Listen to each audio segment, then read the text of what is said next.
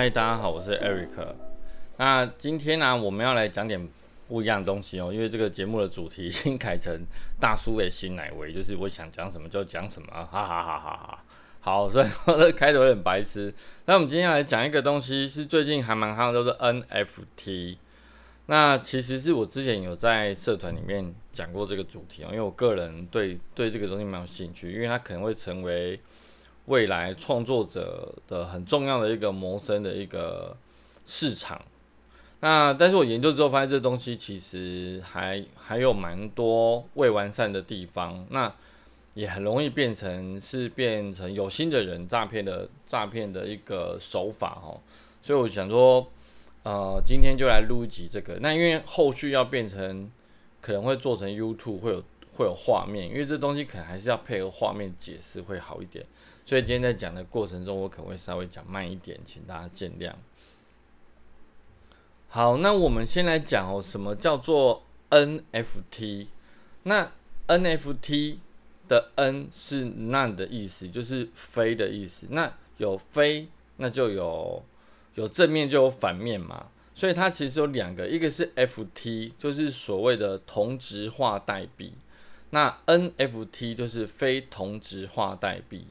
那这样听起来是超老舍的。那我简单的讲哦，所谓同质化代币就是，呃，你手上的一千块的新台币跟我手上的一千块的新台币，它们两个是一样的价值，这叫同质化代币。那通常在区块链的世界里面啊，这个就是指的是，例如说比特币，例如说比特币涨到一枚价值这个新台币一百五十万，那我手上有一枚比特币，它也是一百五十万，你手上有一枚比特币，它也是一百五十万台币，那它们的价值是相同的，它的它的一都是相等的。那什么叫非同质化代币呢？什么叫 NFT 呢？也就是说，今天我手上有一张 A4 纸，空白的 A4 纸哦，我手上的空白 A4 纸只价值零点零零一块钱，假设啦。但是呢，如果今天是 Elon Musk，就是一那个 Elon Musk 手上的那一张 A4 纸，他可能光是被他拿过 A4 纸，有可能价值一百美金。但是这两张 A4 纸一不一样？一样，可是它却有完全不同的价值。那差别是什么？一个是我拿到的普通的 A4 纸，一个是 Elon Musk 摸过的哦，滴几滴口水的 A4 纸。那本质上它都是 A4 纸，但是因为持有者的不同，让它产生价值的变化。那非同质化代币啊，NFT 其实主要就是在讲这个部分，然后。然后 F 这个 FT 跟 FT 还有一个还有一个很大的差别，就是，例如说我今天持有一千块的新台币，它被分割成十份之后，它就变成十张一百块的台币。那这十张一百块的台币合在一起，它还是一千块嘛？对不对？就像比特币可以用零点零零一或是某个小数点之后的作为交易量，但是总和之后它还是一个比特币。可是非同质化代币的东西啊，它就不可以被分割哦。你要特别注意这一点，它是完全不能被分割。例如说，今天我手上拿的这张 Elon Musk 的 A4 纸，它值一百块美金。那当我把它剪成四份之后，每一份就是二十五块美金吗？不对。当我把它剪成四份的时候，它的价值就消灭，因为它就不是一个完整的 A4 纸。就不是当初那一张被 Elon Musk 摸过的 A4 纸，那个一百块美金就会完全消失，而不是分成二十五、二十五、二十五、二十五这样子。所以 FT 跟 FT 有这个很很重要的差别，这也就造就成它在市场上为什么价差的浮动这么大。然后你就这样想，呃，光是区块链的虚拟货币，不论是以太币，或是狗狗币，或者是说。照最早的基本的比特币，它每天的价差都不一样，它几乎每个每每几分钟就会变换一次价格，就会因为交易然后进行价格变动，所以它每天二十四小时下来的，人家说币圈币圈一天人间一年嘛，就是这个意思。它二十四小时下来的交易量会造就它价格的变动，它有可能瞬间从每个比特币一百五十万降到一百一十万，那这当中它的价格会有很强烈的变化。可是像 NFT 啊，NFT 本身又更强烈，它就等于说我今天愿意花多少钱去追价，它就会越越高。所以你这样想哦，呃，通常我们在购买所谓 NFT 这种非同质化代币的时候，你是经由区块链去购买，那你必须用现，你必须用货币现有世界货币先去买虚拟货币，再用虚拟货币去买 NFT。你听到这当中的重点了吗？等于说你当中会经过两次波段的改变，这就造就成了为什么这么多人在追 NFT。因为你如果追得好的话，你在一瞬间，你的啊一十块钱或者一百块美金，你就会瞬间变成一千块甚至一万块美金，是一个非常非常庞大的利益跟吸引。好，那这是为什么最近？呃，NFT 这个话题哦，自从大概八月吧，七八月开始被炒起来之后，线上呃，不论是 YouTube 或者是说，或是各种新闻，都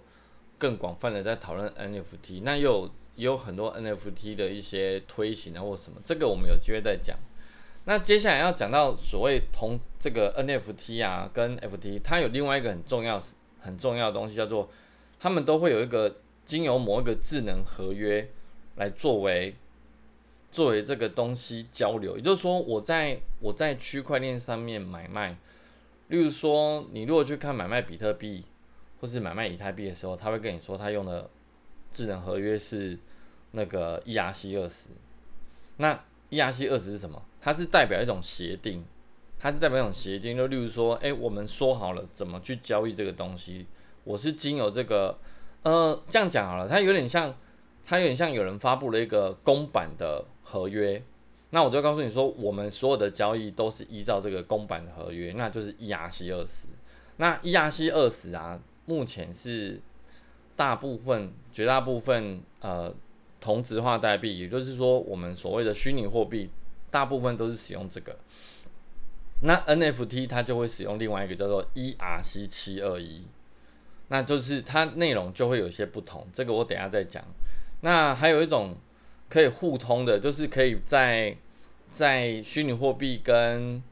NFT 之间做变换或做连接，这种叫做 ERC 一一五五。那这三个是因为我我本身实际上有操作过的那个 NFT 的平台叫做 OurSong，是由 KKBOX 出的一个平台。那其实它主要是以音乐为主，那它里面的智能合约大概有这几种。那那 ERC 啊，一那你看你想说，诶、欸，那智能合约那前面的 ERC 是什么？因为二十七二一跟一一五五可能是代表是说，就是这个合约的范本嘛。那 ERC 它其实指的是以太坊的区块链，也就是说，以 ERC 开头的合约是使用在以太坊上面，所以你会去看到有一些不一样的，例如说 ERC 是以太坊，然后有一些像我们在澳洲有一些 TTS。那 TDS 的话，它就是那个 Southern Code 的 TT 链，那它都有不一样的。那但是它这个合约范本可能会用用一样的。那你要了解智能合约，是因为你在做买卖的时候啊，NFT 它有一个最大最大的诱因啊，它对为什么我刚刚一开始要说 NFT 对创作者来说是未来的很重要的一个市场，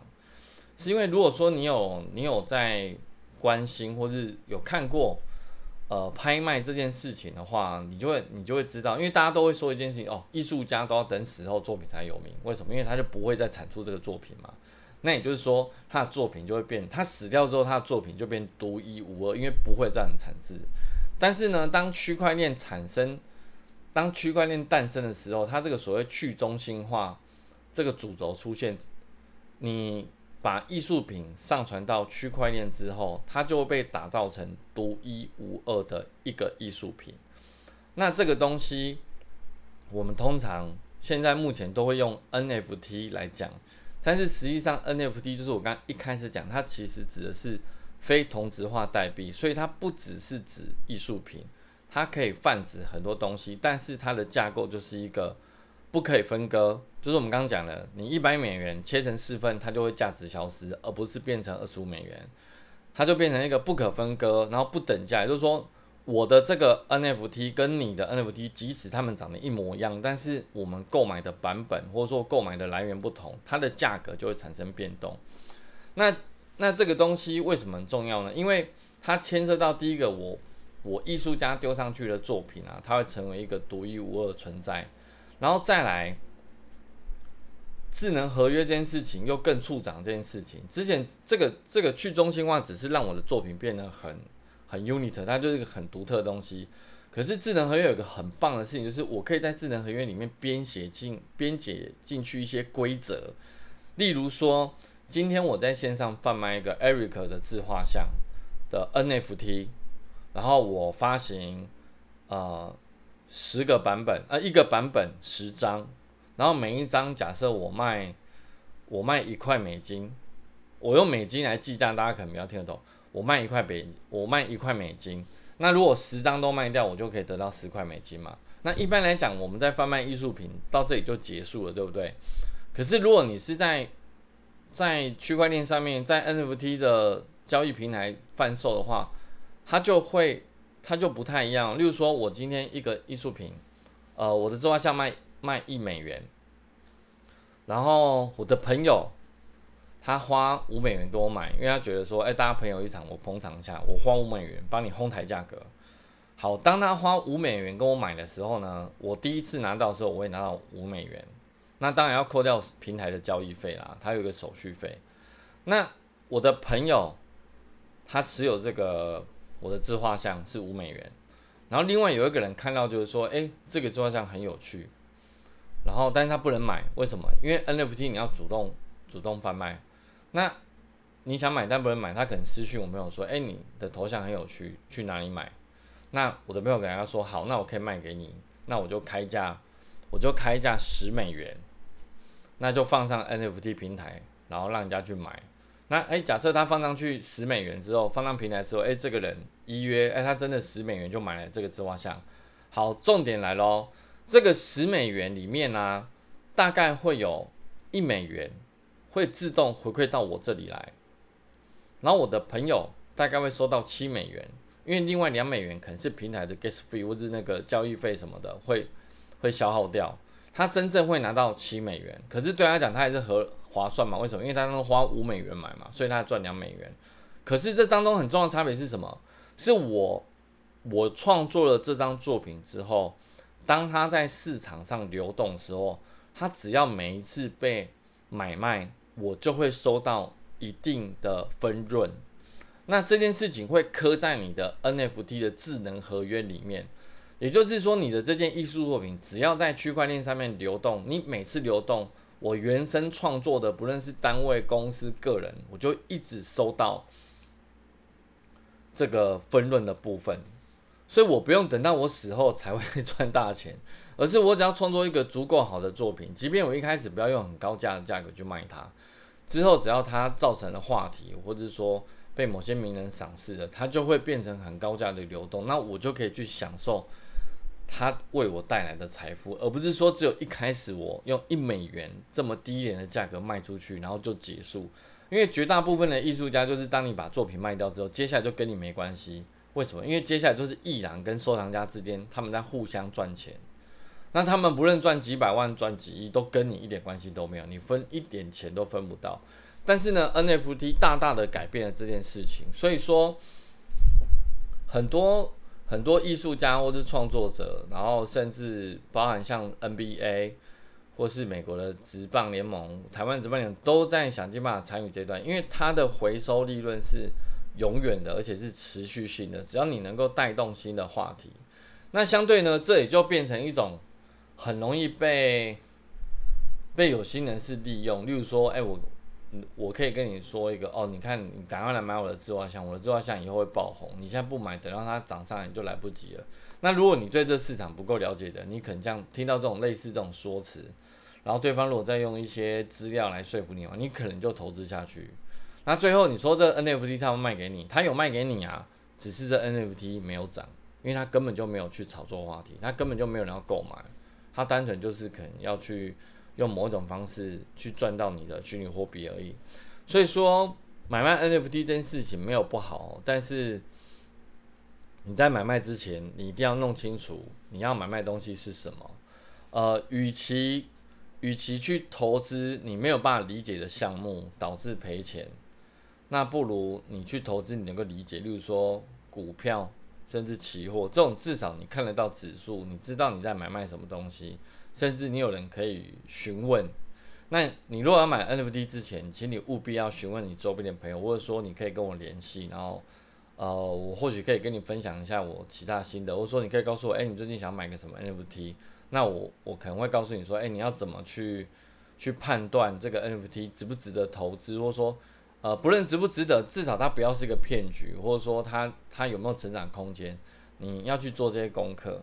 那如果说你都做好功课了，诶，你也有很信任的平台，然后你有一个很棒的标的，那你其实没有要投资，你就是单纯喜欢。例如说，我们现在会去买喜欢画家的图片，然后来作为自己的头像，证明说，诶，我有投资它。而且大家其实看到头像，可能就会。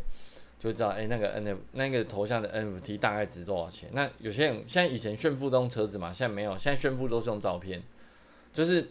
呃，巷子内的人一看说，哇，这一张这一张照片的 N F T 可能要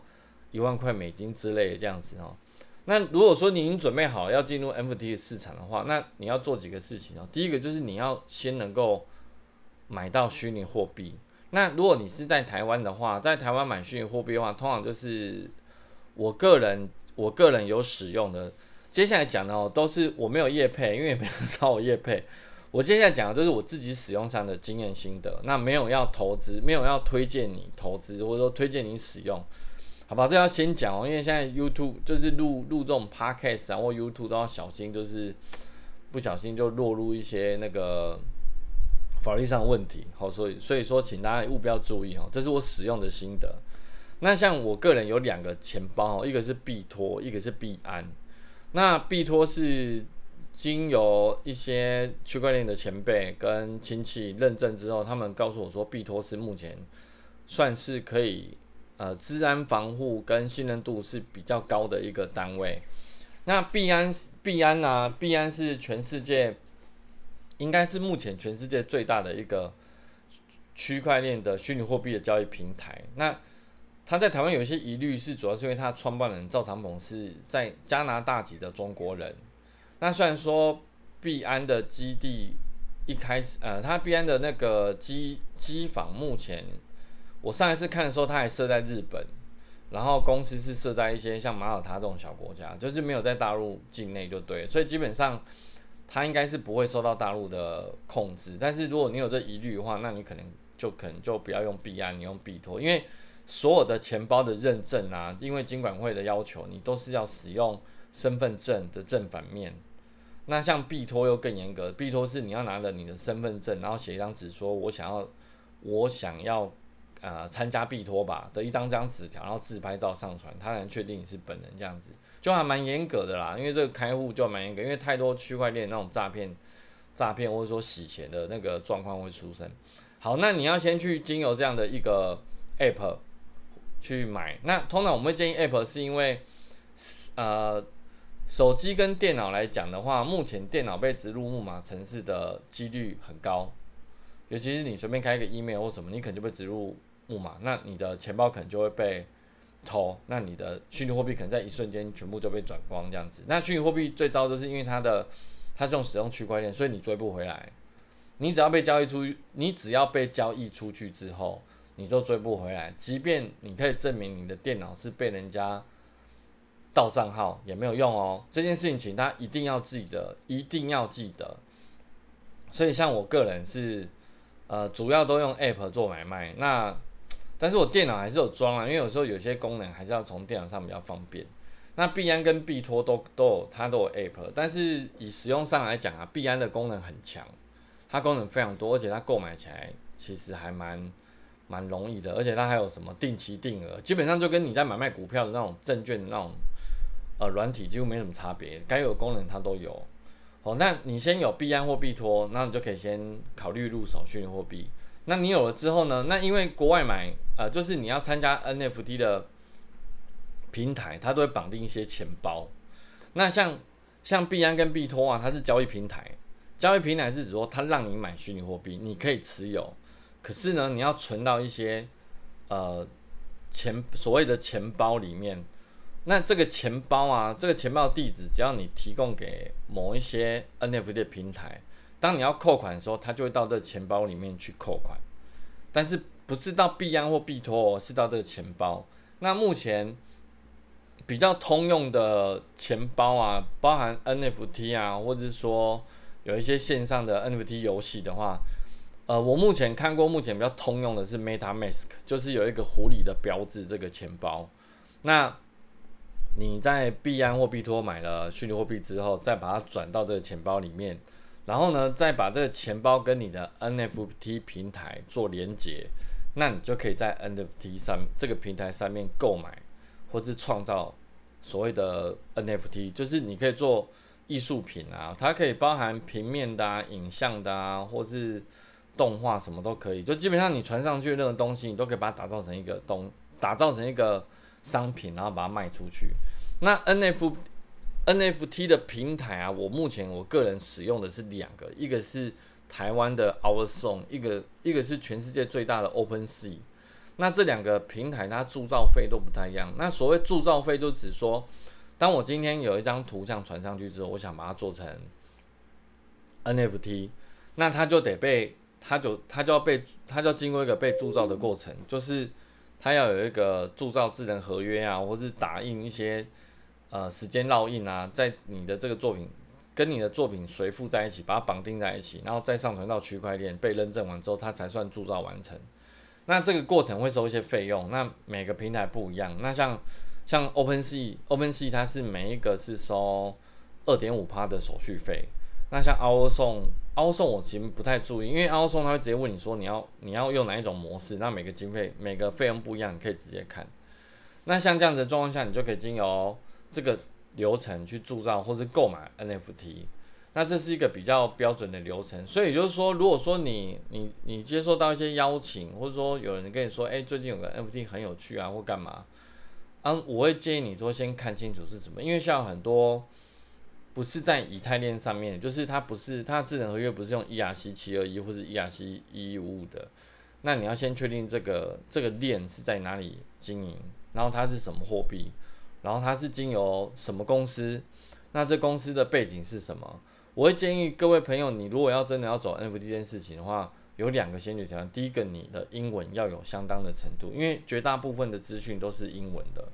包含它的讨论啊，它的社群平台。它的所谓白皮书，